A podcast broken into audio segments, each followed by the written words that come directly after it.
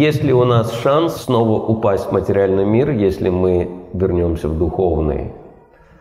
В соответствии с тем, что Кришна говорит Бхагавадгите, такого шанса нет, и мы объясним почему. Да? То есть э, Кришна в ряде мест Бхагавадгиты подтверждает эту мысль. Очень интересно, что Бхагавадгита а, некоторые ключевые мысли повторяет несколько раз. Кто это заметил? Что повторяются, да? Некоторые моменты Бхагавадгиты. Иногда даже одними и теми же словами. Кришна подчеркивает что-то важное. Вот. И этот стих Абрама Абуванал Лока Пунар Авартиноджуна Маму петь эту каунтая, Пунарджанмана Видета, это восьмая глава. И в этом стихе говорится, что в этом мире, на любой планете, в любой точке Вселенной, Абраман Лока, мы сталкиваемся с тем, что все временно исполнено страдания, повторяющиеся рождения и смерти. Да. Это мир повторяющихся рождений и смертей. Мир страданий, юдоль скорби, как Прабхупада говорит. Но далее Кришна говорит, маму петь это я. Тот, кто вернется ко мне, Пунарджанма на это больше уже не родится в материальном мире. И мы можем задать себе вопрос, а почему так?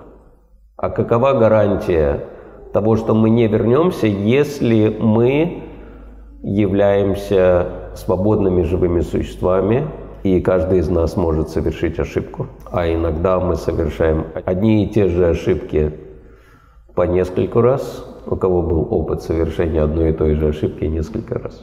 Одну ошибку мы повторяем каждый день. Невнимательная джапа называется. И где же гарантия того, что мы не совершим снова эту ошибку, не вернемся сюда, в материальный мир. Каким образом Кришна это нам гарантирует, несмотря на нашу свободу выбора? Один преданный очень интересно это объяснил.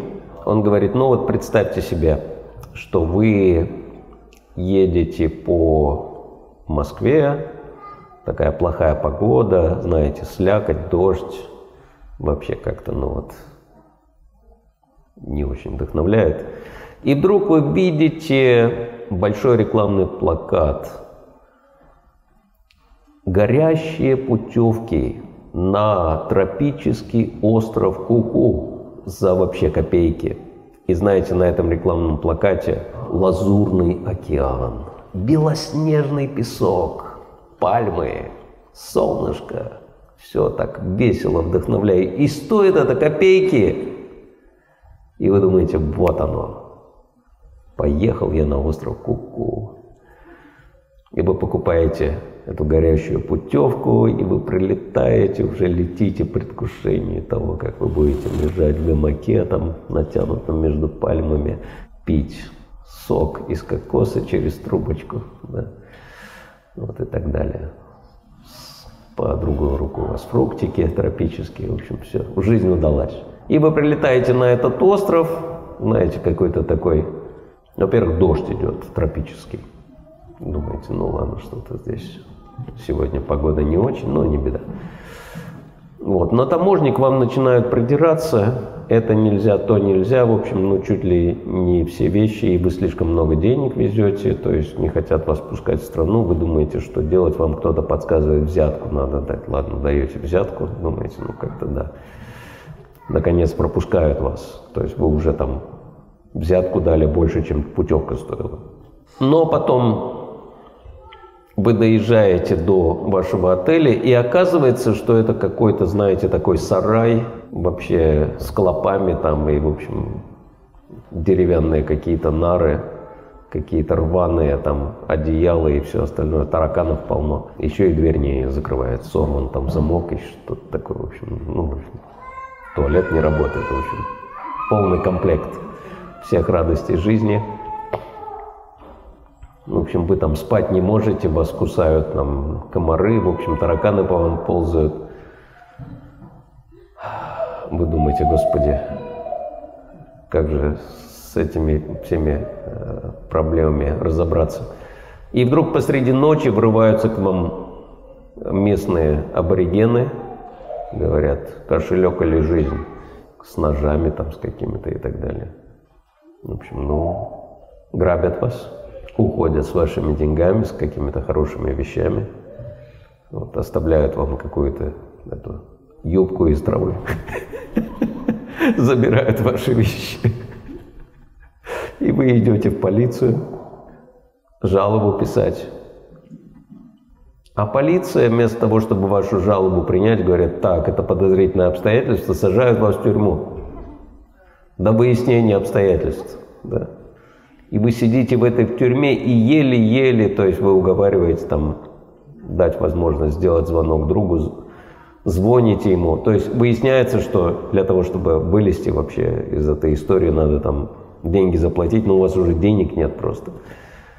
И вы говорите полицейскому, вот дайте мне просто связаться с другом, он мне переведет денег, я вам заплачу. Вот, и, наконец, они разрешают вам позвонить другу в Москву, и вы говорите, вот такая история, пожалуйста, выручай. И друг говорит, да, нет проблем, то есть он переводит вам деньги, и, наконец, вы вылезаете из этой вонючей тюрьмы, из этой камеры в вашем, вашей юбке из травы там, да, и так далее. Все, что у вас осталось из вещей еле-еле. В общем, забираетесь на обратный самолет, в общем, улетаете обратно в Москву. И в следующий раз, ну, спустя там какое-то время, годик или два, вы снова идете по Москве и снова видите рекламный плакат.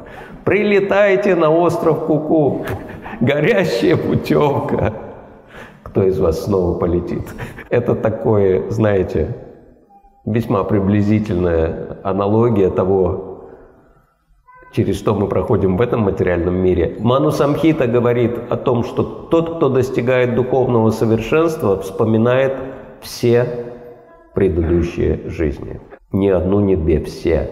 Но имейте в виду, что прошлая жизнь включает в себя прошлую смерть. И чего только с нами не происходило. Как только мы не умирали. Иногда, знаете, ну, есть какие-то вот там такие выставки, там можно увидеть какие-то черепа и так далее. Да? Кто знает, может мы на свой череп смотрим с прошлой жизни. Нас убивали, мы тонули, мы сгорали живьем в огне пожара, нас вешали, нас сбивали машины, переезжали там, я не знаю, какие-нибудь танки. В общем, чего только с нами не происходило. И вот мы это все вспоминаем. И нам говорят, добро пожаловать, вернуться в материальный мир. Так это такой остров Куку, что нарочно не придумаешь, мы никогда в жизни. То есть, несмотря на то, что теоретически у нас такая возможность остается, но практически Кришна позаботится о том, чтобы мы сюда не то, что не захотели вернуться, чтобы мы сюда даже не смотрели в эту сторону больше никогда в жизни. И вот до тех пор, пока Кришна не доведет нас до такой кондиции, он нас отсюда не отпустит. Поэтому теоретически да, практически никогда.